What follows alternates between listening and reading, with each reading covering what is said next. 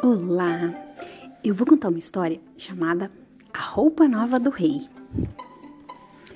Era uma vez um rei muito vaidoso, muito vaidoso. E apareceram na cidade dois forasteiros que quiseram se aproveitar disso. É, da vaidade.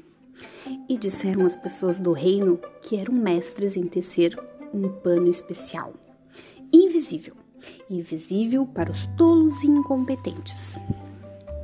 O rei logo mandou chamar os dois sujeitos, animado com a ideia de ter roupas que, além de belas, também iriam desmascarar aqueles que não mereciam os cargos de confiança da corte.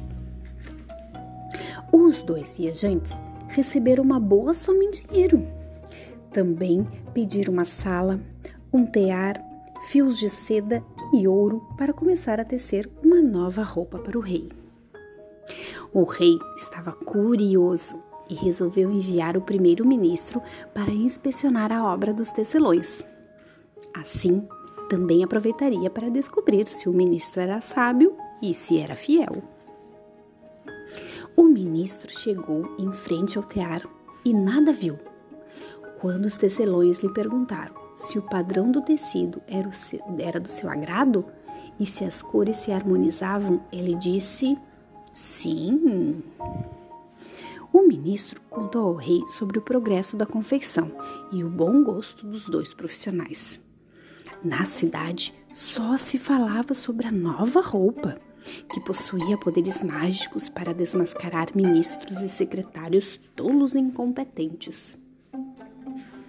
Depois de cinco ou seis dias, o rei, ansioso que estava, resolveu visitar os tecelões, acompanhado pelo primeiro-ministro e pelo seu conselheiro.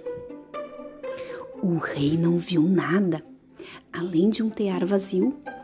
Isso queria dizer que ele não era digno de ocupar o seu cargo. Pensou, pensou, então elogiou, elogiou o trabalho dos tecelões nenhum membro da corte confessaria que não via nada.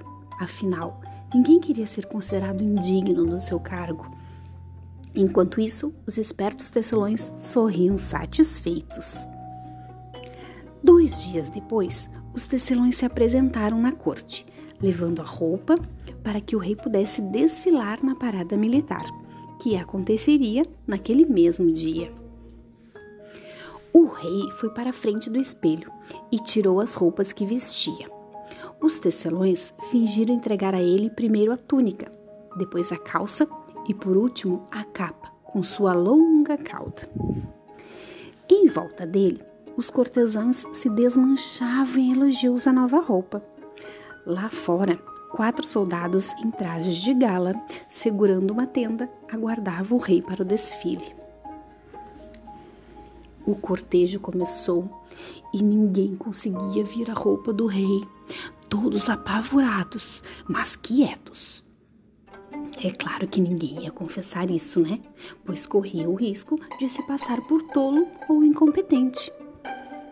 De repente, um garotinho, uma criança, apontou para o rei e gritou: O rei está nu! Um dos populares disse: que aquela era a voz da inocência, pois a criança nunca mente. Ela diz só o que vê. E logo todos começaram a rir.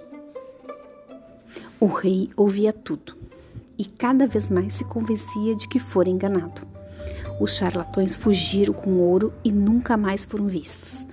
E o rei aprendeu que a vaidade excessiva poderia ser muito perigosa muito perigosa para ele e para todo o seu reino.